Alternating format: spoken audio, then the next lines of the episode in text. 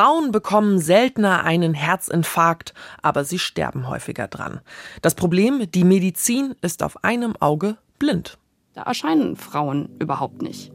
Und dementsprechend ist es natürlich auch so, wenn in den Büchern Symptome, die zwar vollkommen gleichwertig sind, aber eben weniger häufig bei meinem typischen Patienten, dann wird das natürlich hinterher auch nicht erkannt, weil ich es gar nicht so gelernt habe. Synapsen. Ein Wissenschaftspodcast von NDR Info. Frauen werden wie Männer behandelt. Erst seit kurzem ist aber klar, das Geschlecht spielt bei Krankheiten eine wichtige Rolle. Aber warum hat die Grundlagenforschung das jahrelang ignoriert? Welche Hormone machen hier den Unterschied? Und ist das überhaupt nur ein biologisches Problem? Lasst uns das klären. Willkommen bei Synapsen. Ich bin Lucy Kluth. Und wie jede Woche habe ich eine Wissenschaftsjournalistin zu Gast bei mir im Studio. Heute meine Kollegin Daniela Remus, die in Sachen Gendermedizin, so heißt das nämlich, mhm. ausführlich recherchiert hat und all ihr Wissen heute mit uns teilt. Schön, dass du da bist. Ja, danke, dass du mich eingeladen hast, Lucy. Daniela, nehmen Ärzte, und ich sage jetzt bewusst erstmal Ärzte, ich gehe jetzt mal von Männern aus, Frauen nicht ernst, wenn die in die Sprechstunde kommen? Also offensichtlich herrscht tatsächlich ein ganz starkes so ein Klischee-Denken vor, dass äh, die denken, ja, die reden eben viel und äh, schmücken ihre Symptome unheimlich aus. Die können bestimmte Krankheiten auch nicht haben, weil das eben sozusagen als Männerkrankheiten klischeiert ist. Was denn? Ähm, also Herzinfarkt zum Beispiel haben Frauen in der Regel, bekommen sie den eben sehr viel später als Männer und deshalb wird dann auch gar nicht geguckt, wenn die so diffuse Symptome beschreiben. Oder Migräne gilt als so eine typische Frauenkrankheit oder Grippe eben auch eher als eine klassische Männerkrankheit. Und das führt natürlich dazu, dass die dann zum Teil nicht mehr ganz genau hingucken. Also das heißt, die Geschlechterrollen, die eine Krankheit oder die, die Symptombeschreibung transportieren, mhm. die wird dann sozusagen schon äh, für das Symptom genommen und dann findet häufig äh, so eine Abkürzung statt, so, ja, das muss ja das und das sein. Und was dabei aber eben unterschlagen wird, ist, dass es wirklich ganz handfeste biologische Unterschiede gibt. Also nicht nur die, die jeder von uns kennt. Also mhm. Frauen sind meistens ein bisschen kleiner als Männer, haben weniger Muskelmasse, haben dafür eine andere Fettverteilung im Körper, sondern darüber hinausgehend gibt es eben wirklich beinharte biologische Unterschiede, die dazu führen, dass Frauen bestimmte Krankheiten, greifen wir nochmal ganz kurz dieses Herzinfarkt-Thema aus, ja. tatsächlich auch bekommen, aber mit anderen Symptomen. Und das ist nicht an andere Symptome gebunden, weil wir es anders empfinden oder anders darstellen, sondern weil unsere Biologie eine andere ist. Und das hat jetzt die Medizin ignoriert jahrelang oder wie muss ich das verstehen? Ja, ja, also die haben das einfach überhaupt nicht zur Kenntnis genommen, weil sie davon ausgegangen sind, so wie wir es ja auch in diesem ersten O-Ton schon gehört haben, in den Lehrbüchern finden die Frauen in der Regel nicht statt, nur wenn es um Fortpflanzung geht. Und ansonsten ist es eben so, dass der Mann der Prototyp ist für mhm. Mensch, mhm. also für Medizin, die versucht, Menschen zu heilen, Krankheiten auf den Grund zu kommen. Männer gucken auf Männer sozusagen. Ja, aber eben ja? auch viele Frauen, weil die es ja nicht anders lernen, äh, haben traditionell herkömmlicherweise bis eben vor einigen Jahren auch auf Frauen so geguckt, wie sie das aus den Lehrbüchern erfahren haben. Und das ist eben eher so ein, so ein, so ein männlicher Blick. Also äh, Sabine Oertel-Prigione, die wir ganz am Anfang gehört haben, die ist sozusagen Gendermedizinerin, wobei der korrektere Ausdruck ist eigentlich zu sagen geschlechtssensible Medizin, weil Gender ja assoziiert geht vor allen Dingen um Verhalten, ja, um Geschlechter. Das ist ja genau. ein soziologisches Fach. Geschlechter, so Stereotype eben auch. Und das bildet ja natürlich einen Teil unserer Realität ab, aber ja nur zum Teil eben. Die sagt eben auch, dadurch, dass die Frauen in diesen Lehrbüchern so dargestellt werden, sind eben auch die ganzen Symptome, die mit bestimmten Krankheiten assoziiert werden, die sind eben halt auch ganz geschlechtsspezifisch gefasst und dass das eben die, die Diagnostik dann eben halt auch extrem äh, schwierig macht. Das Problem ist ja eigentlich nicht die Normierung von Symptomen, sondern dass diese Symptome eher auf ein Geschlecht normiert sind. Und dass auch gewisse Erkrankungen eben einem gewissen Geschlecht zugeschrieben werden. Was dann bedeutet, in dem Moment, wo ich mich in der Entscheidungsfindung befinde, wo ich entscheiden muss, okay, was ist jetzt wahrscheinlicher, was ist weniger wahrscheinlich, dass ich da einfach limitierter bin. Mhm. Also die Vorannahmen der Ärzte. Genau. Sozusagen beeinflussen die Diagnosen und dann auch die Therapien. Ja, Genau, also wenn man jetzt nochmal einmal dieses Beispiel Herzinfarkt, wenn man das nochmal aufgreift, da ist es eben so, dass bei Männern die Herzen eben ein bisschen anders aufgebaut sind. Der ganze äh, Blutkreislauf, also die Gefäße haben einfach eine andere Struktur. Und deshalb äußert sich bei Männern ein Herzinfarkt so, wie wir alle das immer wieder mal lesen und hören. Also Schmerzen in der Brust, dann tut noch der linke Arm weh. Bei Frauen ist das fast nie so der Fall, also dass sich ein Herzinfarkt so äußert. Frauen haben ganz oft eher so Rückenschmerzen im Nackenschmerzen oder sogar manchmal Halsschmerzen. Und wenn du damit zum Arzt gehst, dann sagt der natürlich und auch die Ärztin, wenn sie es nicht anders gelernt hat, hm, nö, Herzinfarkt kann es ja nicht sein, die hat ja nicht die klassischen Symptome. Es liegt aber daran, dadurch, dass das Herz eben ein bisschen anders aufgebaut ist, dass bei den Frauen ein Herzinfarkt eher jetzt mal bildlich gesprochen, in den hinteren Regionen stattfindet. Mhm. Deshalb strahlen diese Schmerzen auch nach hinten zum Rücken oder in den Nackenbereich eben eher aus. Aber wenn man das nicht weiß, wenn das nicht eindringlich beschrieben als Sonderform oder als eine äh, Symptomform dargestellt wird, dann achtest du nicht darauf und dann kannst du es natürlich auch nicht richtig zuordnen. Also handfeste Unterschiede biologisch. Was macht das denn mit Frauen und ihren Krankheiten? Also sind sie, also bin ich sozusagen dadurch jetzt total benachteiligt? Also die Pionierinnen der geschlechtersensiblen Medizin würden sagen, ja, bis jetzt sind die Frauen durch dieses Verständnis benachteiligt, weil eben ihre Symptome nicht den vermutlich richtigen Krankheiten zugeordnet werden, sondern du wirst eben jetzt, um bei diesem Beispiel nochmal zu bleiben, weil das halt so schön prägnant ist, du wirst dann eben auf merkwürdige Rückenschmerzen oder ja, vielleicht hat sie doch eine Form von Migräne oder wann kriegen sie eigentlich ihre Tage. Also so, du, du wirst in so einen ganz anderen Kontext äh, geschoben. Und das ist zum Beispiel auch der Grund dafür, warum Frauen an Herzinfarkten häufiger versterben. Weil die nicht richtig diagnostiziert werden. Und wenn man das dann endlich feststellt, ist es eben schon viel später. Und beim Herzinfarkt, das kennen wir ja alle, ähm, wird uns ja immer wieder gesagt, das oberste Gebot ist, reagiere richtig schnell. Also sobald mhm. du das merkst, irgendwie sofort anrufen, Krankenwagen und ins Krankenhaus. Aber wenn du als Frau auch selber, wenn du zum Beispiel einen Herzinfarkt bekommst, dann bist du ja auch mit diesen klassischen Symptombeschreibungen Klar, aufgewachsen. Ich habe das anders gelernt. Genau. Und dann ja. achtest du auch nicht darauf. Und dann hast du vielleicht Rückenschmerzen und denkst, ja, pff, was habe ich jetzt wohl komisch, habe ich mich verhoben oder was weiß ich. Das heißt, du reagierst viel später und wenn du dann merkst, dass dein Allgemeinzustand sich so verschlechtert, dass du dann nach zwei Tagen oder so denkst, jetzt muss ich doch mal zum Arzt gehen oder ich gehe jetzt doch mal ins Krankenhaus, weil ich es nicht mehr anders hinkriege, dann ist ganz wertvolle Zeit eben schon verstrichen. Und das ist mit ein Grund, warum zum Beispiel Frauen an Herzinfarkten schneller sterben. Und wenn sie dann behandelt werden, kommen wir gleich noch zu dem nächsten äh, Thema, was ein Problem darstellt, dass dann die Medikamente auch nicht unbedingt für die Frauen so geeignet sind. Also insofern, es ist wirklich ein richtig kniffliges, verflixtes Thema. Und dazu übrigens ein kleiner Exkurs. Also beim Coronavirus jetzt ganz aktuell, da scheint es ja auch so zu sein, dass es im Krankheitsverlauf, also wenn man an Covid-19 erkrankt, dass es da auch geschlechtsspezifische Unterschiede gibt, die allerdings eher offenbar zum Nachteil der Männer sind. Also in China beispielsweise ist die Sterblichkeit der Männer eben deutlich höher als die der Frauen. Hier bei uns in Deutschland allerdings nicht. Da gibt es diese Unterschiede nicht. Und das ist eben auch mit ein Grund, warum gemutmaßt wird von den Expertinnen und Experten, dass sie sagen, vielleicht spielen in diesem Fall doch eher Verhaltensunterschiede oder Gewohnheiten eine wichtige Rolle. Also zum Beispiel das Rauchen.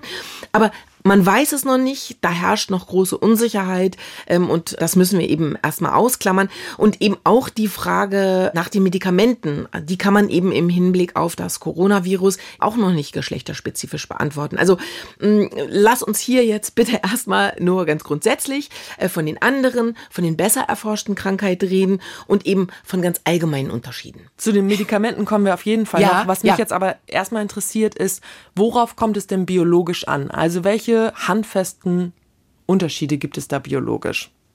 Also diese Punkte, über die wir eben schon mal ganz kurz gesprochen hatten, natürlich andere Muskeln, anderer Muskelaufbau, Fettaufbau, Größe und so weiter und so fort.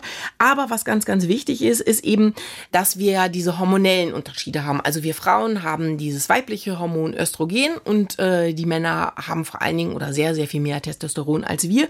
Und das beeinflusst eben unseren gesamten Energiestoffwechsel und damit den gesamten biologischen Ablauf im Körper. Lass uns mal dazu hören. Ich habe ein ähm, Interview auch gemacht, ein langes Gespräch geführt mit Vera Regitzer-Grossek. Die arbeitet an der Charité in Berlin und ist sozusagen in Deutschland die Pionierin der geschlechtersensiblen Medizin und die berichtet uns da jetzt nochmal, was sie herausgefunden hat. Östrogene beeinflussen den Energiestoffwechsel. Es gibt ganz viele zelluläre Prozesse, die von Östrogenen beeinflusst werden. Der Punkt ist aber, dass das nicht so eine Riesenänderung ist. Also es ist nicht so, dass ein Weg, sagen wir jetzt zum Beispiel Energiegewinnung aus Fettsäuren, von Östrogenen von 10 auf 100 gefahren wird. Das sind eher Änderungen von 100 auf 120. Und äh, parallel wird dann die Verarbeitung von Zucker etwas runtergefahren.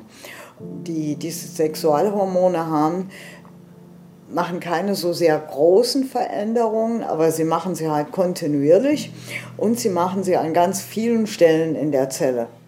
Das heißt eben, dass du, du, du, du guckst ein bisschen ja, stutzig. Genau, ja, ja, ja. Das äh, ist mir jetzt noch nicht so ganz klar geworden, ehrlich gesagt, mit ja, der Zelle. Also ist es eben so, du kannst nicht sagen, und das macht, glaube ich, auch das gesamte Thema eben so schwierig. Und das ist sicherlich auch mit ein Grund, warum das so lange nicht in dem Sinne so ernst genommen wurde oder nicht drauf geachtet wurde.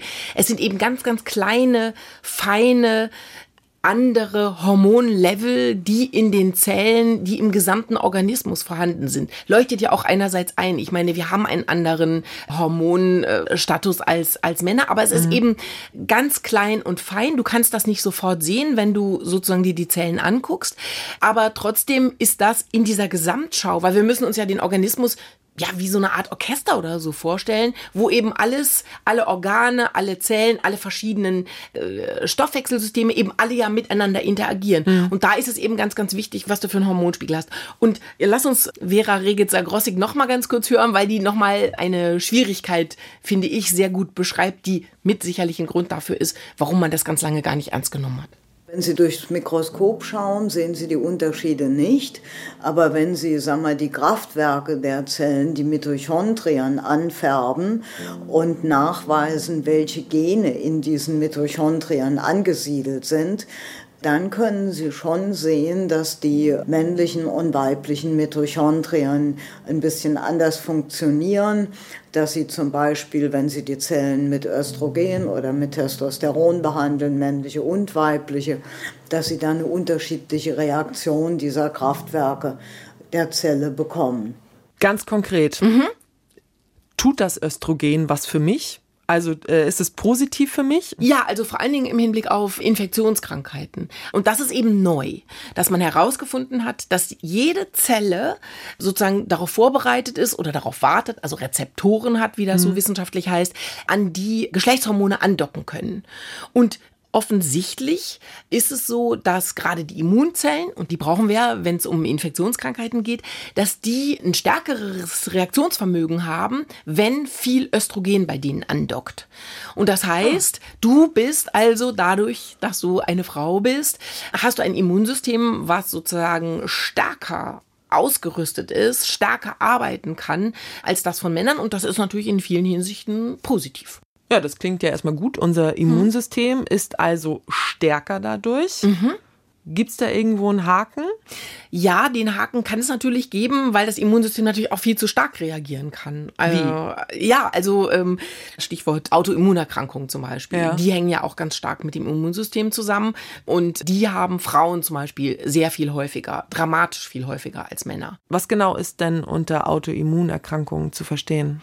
Also das sind zum Beispiel solche Krankheiten wie Multiple Sklerose oder Rheuma. Ah, okay, sind Krankheiten, wo der Körper eine falsche Information bekommt und denkt, also das Immunsystem vor allen Dingen, die Immunzellen denken, oh, ähm, hier haben wir ein Problem und dann arbeiten die so richtig. Und diese Hyperreaktion, die führt dazu, dass du im Prinzip daran erkrankst.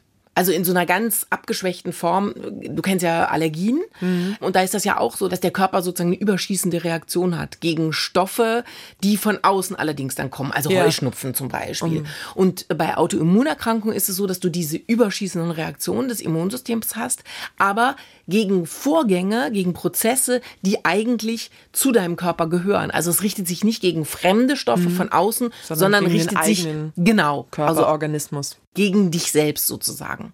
Ja. Äh, jetzt lass uns doch mal Marilyn Addo ähm, hören. Die ist am Universitätsklinikum Eppendorf in Hamburg und die forscht und arbeitet sehr viel ähm, zum Thema Impfen. Und sie hat eben festgestellt, dass die Sexualhormone für das Immunsystem unheimlich wichtig sind. Männer und Frauen haben ja unterschiedliche Sexhormone und wenn es Sexhormonrezeptoren gibt auf den Zellen, also dann ist es nicht verwunderlich, dass es auch Unterschiede gibt in immunologischen Erkrankungen, in onkologischen Erkrankungen, also bei Krebs und bei Infektionen und auch beim Impfen. Interessanterweise, da gibt es ganz viele Daten zu. Das ist das, was wir eben ganz kurz schon angesprochen hatten. Also ähm, diese Zellen sind so ausgerüstet, dass diese Sexualhormone daran anknüpfen, mhm. also andocken können. Und dadurch haben die eben leicht andere Reaktionen, je nachdem, was jetzt dafür Sexualhormone andocken, ob eben weibliche oder eben eher die männlichen. Aber werde ich dann auch anders geimpft? Kriege ich eine andere Dosierung beim Impfen? Oder also wird da irgendwie schon drauf geachtet? Nein, bis jetzt überhaupt gar nicht. Merlin Addo, die forscht daran, ähm, die sitzt genau an diesem Thema, weil es so ein paar Untersuchungen gibt, die schon darauf hinweisen, dass es offensichtlich andere Reaktionen eben auch des weiblichen Körpers gibt. Also Beispiel Impfnebenwirkungen. Mhm. Ähm, kennst du doch bestimmt auch dieses Thema so Quaddeln, wenn man gegen irgendwas ja. geimpft worden ist. Also hatte ich selber noch nicht, aber ist mir bekannt. Ja, ja und das scheint aber zum Beispiel äh, so etwas zu sein, was vor allen Dingen Mädchen, also wenn die jung mhm. sind, aber eben auch später Frauen betrifft. Also diese Art von Nebenwirkungen mhm. haben offenbar vor allen Dingen eben weibliche Impflinge. Und gleichzeitig ist es aber auch so, dass durch diese Impfstoffe die Frauen sehr viel stärker geschützt sind. Also eigentlich die Impfstoffe wie bei ihnen so ein bisschen, kann man sagen, eigentlich äh, effektiver sind tatsächlich. Und ähm, auch da würde ich gerne haben, dass wir nochmal Marilyn Addo kurz zuhören. Also es ist tatsächlich so, dass fast zu allen oder zu sehr vielen schon zugelassenen Impfstoffen ähm, Frauen stärkere Immunantworten haben als Männer. Aber auch die Frauen, wenn geimpft wird, häufig stärkere Nebenwirkungen haben. Also für mich ist ein sehr, sehr eindrückliches Beispiel. Das ist eine große Studie gewesen an über 1000 Individuen, wo Menschen zwischen 10 und 49 Männer und Frauen geimpft wurden, und zwar mit halber oder voller Dosis Influenza-Impfstoff. Und die Frauen, die die Hälfte, also die halbe Dosis Influenza-Impfstoff bekommen haben, hatten höhere Immunantworten als die Männer mit der vollen. Also brauchen wir nur eine halbe Portion und sind auf dem gleichen ja. Level äh, ja, geimpft genau. und geschützt. Aber es ist noch nicht eben, also diese Studie, von der sie gerade gesprochen hat, die ist da eben ein sehr ernstzunehmender Hinweis darauf. Aber das ist jetzt noch nicht mehrmals und in anderen Varianten und wirklich repräsentativ nochmal untersucht worden. Aber es scheint so zu sein, dass Frauen eben mit einer ganz anderen Dosis auskommen würden. Und es gibt natürlich immer so Phasen, zum Beispiel die saisonale Grippe, dass es dann Impfstoffknappheiten gibt. Und da sagt äh, Marion Addo, Mensch, da wäre es doch eigentlich ganz gut, wenn wir diese Forschung weiter vorantreiben würden. Dann könnten wir in Zukunft vielleicht generell sagen, auch um die Frauen natürlich vor diesen starken Nebenwirkungen, die sie zum Teil haben, zu schützen, könnte man doch sagen, wir impfen einfach unterschiedlich. Männer kriegen die und die Dosis und Frauen die. Aber natürlich so pauschal ist es dann auch wieder schwierig, das zu machen, weil es gibt ja auch Männer, die klein und dünn und hänflingshaft sind und es gibt Frauen, die irgendwie groß und ähm, schwer sind. Also dann musst du natürlich im Prinzip auch wieder abwägen, individuell. Ja, genau. Es würde ja in letzter Konsequenz bedeuten, dass man für jeden den individuellen Impfstoff ja herstellen müsste. Ja, und sie sagt eben auch, also die arbeitet ganz viel mit diesen Impfstoffen und mit Infektionskrankheiten und sie sagt eben auch, im Prinzip müsste es dahin gehen, die gesamte Entwicklung. Und dass man das eher wie sozusagen so Empfehlungen über den Daumen, okay, ein Mann eher die ganze, Frau eher eine halbe Dosis, aber dass man eben im Spezialfall nochmal nachguckt und sagt, was habe ich jetzt hier eigentlich für ein Individuum vor mir? Ja, und auch, wie alt ist es und so. Und weil natürlich jetzt die Frage auf der Hand liegt, was, was heißt das für die Impfstoffentwicklung jetzt gegen das neuartige Corona? Coronavirus. Und das kann man eben im Moment auch noch überhaupt gar nicht sagen. Also streng genommen, wenn man diese Erkenntnisse alle aufgreifen würde, dann müsste es bedeuten, dass man diese geschlechterspezifische Betrachtung eben auch für die Impfstoffentwicklung mit aufnimmt. Aber im Moment hat ja da oberste Priorität das Tempo und dass ein Wirkstoff schnell und für viele, möglichst viele, vielleicht sogar für alle Menschen verfügbar ist. Also gehe ich davon aus, das wird erstmal so ein bisschen nachrangig betrachtet und sicherlich erst in so einem zweiten, dritten Go wird dann genauer geguckt, was für Dosen können wir vielleicht äh, variieren für Männer und für Frauen. Und erstmal wird sicherlich darum gehen, die Risikogruppen mit diesem Impfstoff, also vor allen Dingen zum Beispiel ältere Menschen, dann zu betrachten. Also erstmal sollten wir die geschlechtersensible Forschung hier jetzt ganz allgemein betrachten für die verschiedenen Bereiche der Medizin und eben halt auch für andere Krankheiten. Gilt das für Medikamente genauso? Also wenn ich jetzt, ähm, ich hatte letztes Jahr eine Mandelentzündung mhm. und dann habe ich Antibiotikum bekommen. Mhm. Reagiere ich da auch anders als Frau? Oder ich meine, ich bekomme ja genau das wahrscheinlich, was ein Mann in meinem Alter auch bekommt. Ja. Genau das gleiche Antibiotikum, genau die gleiche Dosierung, genau die gleiche, ähm, ja, den gleichen Wirkstoff. Ja.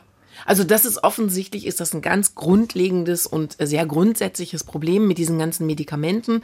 Die werden in der Regel sind bis jetzt, es, es ändert sich jetzt so ein bisschen, aber bisher sind die vor allen Dingen getestet worden an gesunden jungen Männern. Mhm. Wenn du ein Antibiotikum nimmst, äh, ist es natürlich so, dass du mm, einen anderen Organismus hast, du hast einen anderen Hormonspiegel. Aber wenn man sich jetzt mal klar macht und du wirst dann auch anders auf so ein Antibiotikum unter Umständen reagieren, aber mhm. das ist ja so in so einem bestimmten Rahmen.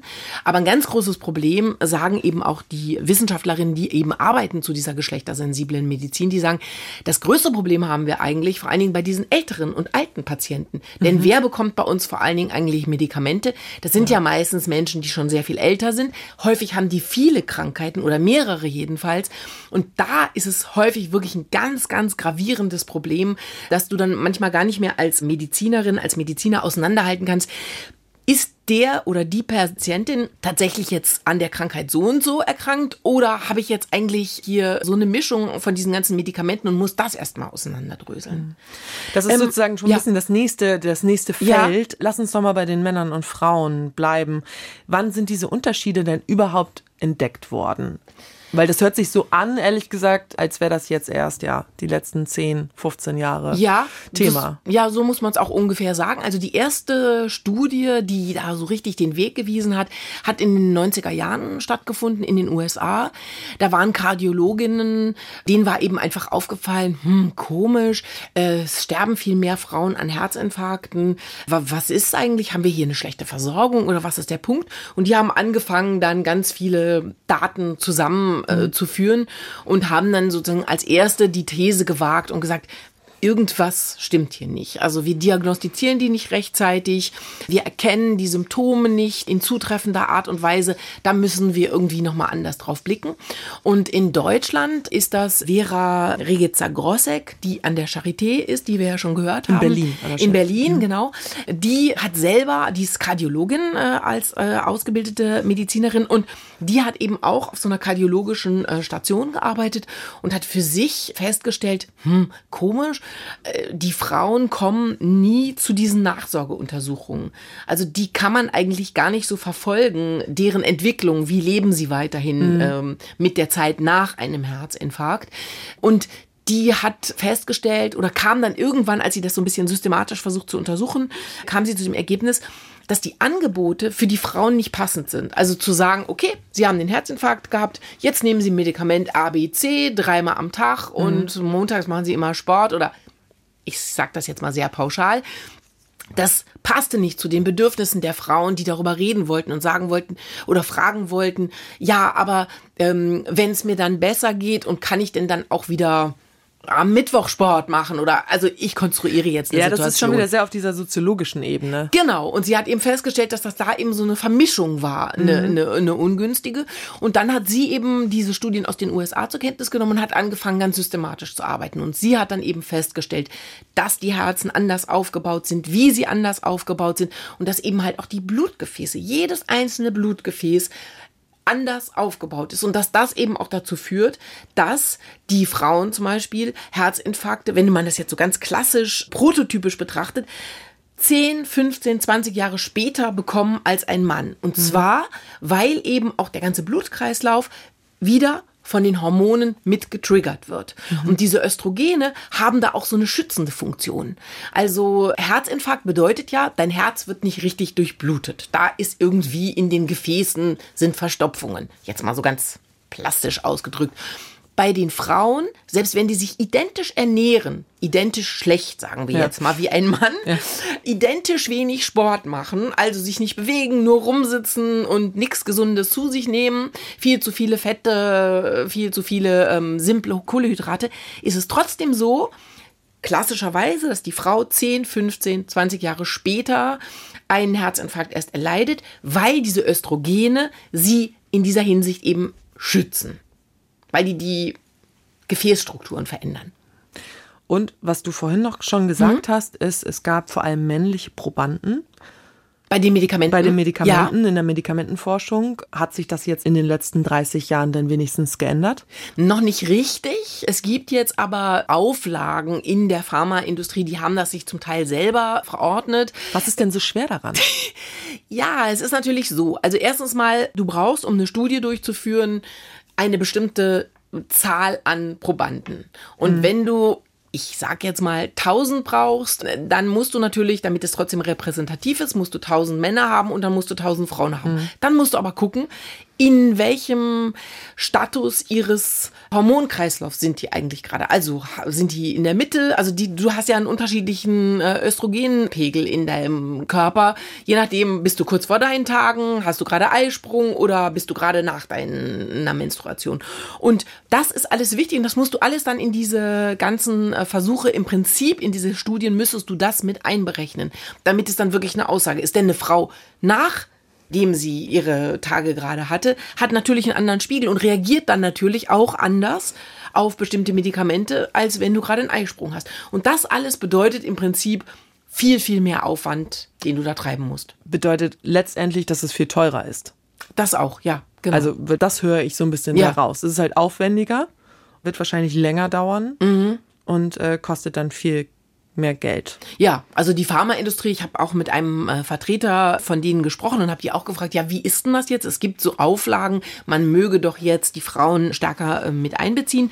Und dann sagt er, ja, ja, wir bemühen uns ja auch, wir machen das und so. Aber bis jetzt ist es trotzdem so, dass maximal 30 bis 40 Prozent der Probanden bei diesen pharmakologischen Studien Frauen sind. Und eigentlich müssten wir dann mindestens 50-50 haben, wenn das eben wirklich eine, eine Aussage wäre, mit der wir was anfangen können. Gibt es eine Möglichkeit, die Forschung irgendwie dahin zu bringen?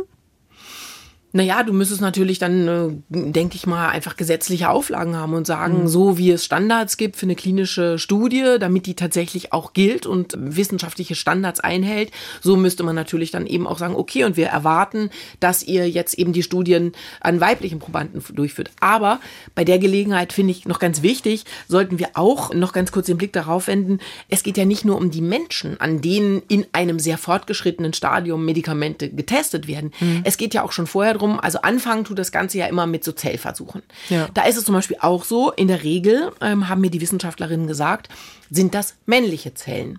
Ach so, da, da, da, da fängt es schon da an. fängt es schon an, ja. Und wenn du dann an diesen Zellen einen Wirkstoff getestet hast und du hast festgestellt, Mensch, toll, ja, super, ist vielversprechend, scheint irgendwie gut zu funktionieren, dann geht's in die Tierversuche. Aber auch da sind bis jetzt offensichtlich vor allen Dingen immer nur männliche Tiere genommen okay. worden. Ja. Und bis jetzt gibt es keine Auflagen zu notieren, was für Tiere hast du jetzt eigentlich genommen, um diesen Wirkstoff zu testen. Das heißt, schon sehr, sehr viel weiter vorne müsste eigentlich die Forschung grundlegend geändert und grundlegend sozusagen geschlechtersensibel aufgebaut werden. Ja, und ich würde ganz gerne jetzt diesen Punkt äh, nochmal kurz weiterführen. Also wir haben jetzt gerade drüber gesprochen, die Wirkstoffe schon ganz von Anfang an in der Forschung wird eigentlich nicht unterschieden. Wird das jetzt, also ist das geschlechtersensibel sozusagen, diese Erkenntnisse, die wir da generieren. Und ich würde nochmal gerne zurückgehen, wozu das dann führen kann. Also wir haben dann Wirkstoffe einerseits in den Medikamenten, was wir gerade, worüber wir gerade gesprochen haben, aber eben auch bei den Impfstoffen. Für die gilt das ja genauso. Die werden ja auch dann nur an männlichen Prototypen sozusagen getestet. Mhm. Und es gibt einen Fall, den hat mir Marilyn Addo erzählt, der das einfach nochmal, finde ich, auf eine ganz, ganz anschauliche Weise illustriert. Es gibt auch eine interessante Studie über ein Herpes Impfstoff, da hat man die Analyse zunächst mit allen Beteiligten gemacht und da hat der Impfstoff keine Wirksamkeit gezeigt. Also die Kurven für Effektivität waren bei Männern waren in der Gesamtkohorte gleich. Also und auf dieser Basis hätte man gesagt, den Impfstoff, den kann man nicht gebrauchen.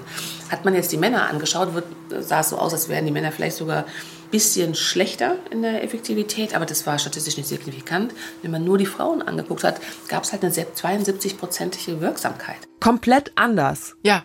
Und das zeigt eben, oder die Frage, die sich für mich daran anschließt, natürlich, hm, welche Wirkstoffe sind auf dem Markt? Gäbe es vielleicht welche oder waren vielleicht sogar schon welche in der Entwicklung, die uns als Frauen mhm. viel mehr genützt hätten, die aber nicht weiterentwickelt wurden, weil man sich halt die männlichen Ergebnisse angeguckt hat?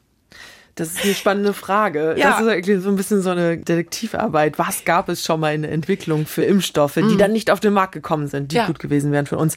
Was ich mich noch frage, ist, fängt diese ganze Unterscheidung zwischen Jungen und Mädchen, fängt das schon im Kindesalter an? Ja, Erstaunlicherweise ist das offensichtlich von Anfang an so. Also auch Impfnebenwirkungen bei Mädchen ja. äh, sind, oder andersrum formuliert, wenn es zu Nebenwirkungen kommt, dann sind es in der Regel auch die Mädchen und so wie später die Frauen und eben nicht die Jungs.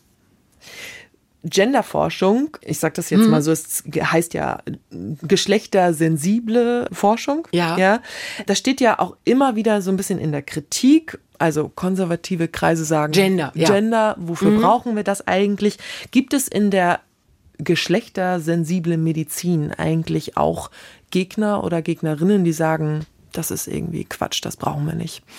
Also offensichtlich hat es am Anfang, also seit den 90ern, Anfang der 2000er Jahre schon auch viele Mediziner gegeben, Wissenschaftler, die dann eher so ein bisschen verhalten reagiert haben und äh, ja den Eindruck hatten, oh Gott, jetzt zieht hier die Gender-Geschichte mhm. in die Medizin ein und äh, wir haben es doch hier mit was ganz anderem zu tun.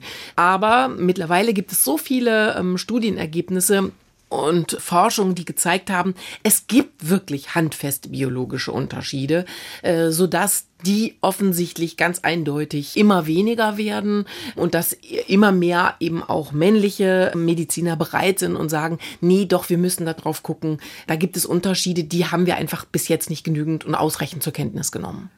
Wir haben ganz am Anfang über Klischees ein bisschen mhm. gesprochen. Frauen haben oft Migräne, Männer Herzinfarkte. Aber gibt es eigentlich typische Frauen- und Männerkrankheiten dann doch bei diesen biologischen Unterschieden? Ja, also das eine ist, äh, das hatten wir ganz kurz schon mal zwischendurch angesprochen, also Autoimmunerkrankung ist ja. so ein klassisches Frauen- Thema, mhm. um das jetzt mal so, so zu sagen. Herzinfarkte, Diabetes mh, mm, gelten als klassische Männerkrankheiten, sind es aber nur, wenn du dir bestimmte Lebensalter anguckst. Mhm. Also Männer, mhm. Herzinfarkt meinetwegen mit Mitte 40, 50 rum und bei Frauen eben 10, 15, 20 Jahre später. Jetzt mal so ganz prototypisch gedacht, weil sie so lange diesen Östrogenschutz haben. Es gibt aber zum Beispiel Beispiel Hautkrebs, interessanterweise schwarzer Hautkrebs, ist offensichtlich vor allen Dingen eine Krankheit, die äh, Männer trifft und zwar mhm. jenseits der 50. Aber auch da weiß man bis jetzt nicht, woran liegt es genau. Ich würde mal vermuten, da hängt es dann auch wieder mit dem Gender-Aspekt zusammen. Die haben sich vielleicht, als sie jung waren, nicht eingecremt, haben das Thema nicht ernst genug genommen und kriegen jetzt, wenn sie dann 50 sind, die Quittung. Also das ist ganz knifflig bei manchen von diesen Krankheiten, wo man eben einfach sieht, es ist so eine Verknüpfung im Prinzip zwischen der Verhaltensebene und dann eben diesen äh, biologischen Unterschieden. Abgesehen jetzt mal vom Herzinfarkt, mhm. darüber haben wir viel gesprochen. Wo kann es denn jetzt richtig gefährlich werden, wenn Frauen mit sozusagen Männermedikamenten therapiert werden? Es gibt ganz neu, das hat eine Forscherin in München ähm, herausgefunden, die macht so Diabetesforschung und die hat festgestellt, dass die ganzen herkömmlichen Medikamente, die äh, da verabreicht oder verordnet werden, um so ein Diabetes Typ 2, also diese Zuckerkrankheit, die durch Verhalten in der Regel man sich aneignet, dass das sogar dazu führt, ähm, dieses Medikament, und das ist offenbar sehr gängig und wird äh, jederzeit und jedem Betroffenen sozusagen verordnet, dass äh, das dazu führt, dass Frauen noch zusätzlich Harnwegsinfektionen bekommen. Weil diese Medikamente den, den Mechanismus haben, äh, das ist jetzt vielleicht ein bisschen knifflig, das zu beschreiben, aber die haben jedenfalls den Effekt, die ziehen den Zucker aus dem Organismus, jetzt mal so ganz platt und sehr bildlich gesprochen, ab und der lagert dann in der Blase und wird dann da ausgeschieden. Mhm. Zucker aber, das wissen wir alle, ist ein günstiges Medium für Bakterien, um sich zu vermehren. Mhm. Frauen haben eine viel kürzere Harnröhre als Männer. Wissen wir auch alle. Wir, wir kriegen viel häufiger Harnwegsinfekte als Männer. Und dieser Effekt, also dieser rein anatomische Unterschied, wird durch dieses Medikament total getriggert und gestärkt. Und das heißt, die haben festgestellt, dieses Diabetes-Medikament ist für Frauen wirklich Gift, weil es dazu führt, dass die chronifizierte Blasenentzündung bekommen mit unheimlichen Schmerzen und das alles komplett kontraproduktiv dann läuft. Und das wird jetzt auch nicht mehr an Frauen ausgegeben? Soll angeblich nicht mehr an Frauen ausgegeben werden. Okay. ich sage das deshalb so komisch, ja. weil äh, das weißt du ja natürlich nicht. Welcher Mediziner, Medizinerin nimmt tatsächlich diese ganzen Studien und Erkenntnisse wahr und handelt dann dementsprechend. Aber das ist zum Beispiel also ein sehr neues Ergebnis. Das hat die jetzt auch erst äh, in, innerhalb der letzten ein, zwei Jahre wirklich erforscht. Ja, aber wäre natürlich dringend nötig, dass das weit gestreut wird in den Fachgesellschaften und dass, dass eben die Mediziner erfahren, die mit äh, Diabetespatienten zu tun haben. Also da gibt es dann kein Info Vorsicht mit den Medikamenten? Nein. Blatt sozusagen? Nein, nein, nein, nein. Das ist, da müsstest du ja diese ganzen Beipackzettel nochmal ändern. Und das ist eine Wissenschaft für sich, wie äh, diese Beipackzettel, welchen Kriterien die genügen müssen und so weiter. Nein, also so nicht. Das passiert dann in der Regel so, dass dann solche Erkenntnisse, Forschungsergebnisse in so Fachzeitschriften eben publiziert werden. Ja, und wenn du eben aufmerksam bist, dann nimmst du das zur Kenntnis. Okay, finde ich ein bisschen gruselig, weil ja. jetzt geht es nur um eine Harnwegsinfektion. Ja. Ähm, wenn da irgendwas Schlimmeres an Nebenwirkungen sein sollte. Ja und sowas dann ignoriert wird. Ja, also es ist eben Schwierig. nur, finde ich, eben genau, das ist so ein Beispiel, wo man denkt, naja gut, dann haben die halt so Harnwegsinfektionen, ja, ja, aber klar. erstens mal, okay, ist das sehr schmerzhaft und wenn sich das chronifiziert, ist es natürlich auch wirklich alles andere als witzig. Aber darüber hinaus ist es eben so, dass das einfach nur nochmal, finde ich, deshalb ein unheimlich gutes Beispiel ist, weil es zeigt ganz simple anatomische Unterschiede, die ja, also dieser Unterschied ist ja nun wirklich auch schon seit Jahrhunderten, möchte ich sagen, naja, vielleicht nicht ganz, aber wirklich sehr, sehr lange schon bekannt. Und dass auch sowas was einfach nicht bedacht wird bei der Entwicklung von solchen Wirkstoffen. Wir haben jetzt über die Nachteile für Frauen mhm. gesprochen. Mhm. Gibt es auch angebliche Frauenkrankheiten, die aber auch Männer treffen können, wo das aber ziemlich spät gesehen wird. Ja, das eine ist das äh, offensichtlichste Brustkrebs zum Beispiel. Denkt ja, man natürlich, okay, Brustkrebs, haben nur ja. Frauen. Das ist aber nicht so. Dem ist nicht so. Also auch Männer können Brustkrebs bekommen. Aber von welchem Bereich sprechen wir hier? Ja, das ist natürlich sehr, sehr viel seltener. Das kann man nicht miteinander vergleichen. Aber ja. es ist nicht so, dass es äh, sozusagen unmöglich ist. Und dann äh, ist Osteoporose. Das ist ja so eine Krankheit, wo dann deine Knochendichte nachlässt und mhm. du eben sehr viel anfälliger bist bei Stürzen, dass du dir etwas brichst. Und das ist zum Beispiel so, das gilt als eine ganz, ganz typische Frauenkrankheit.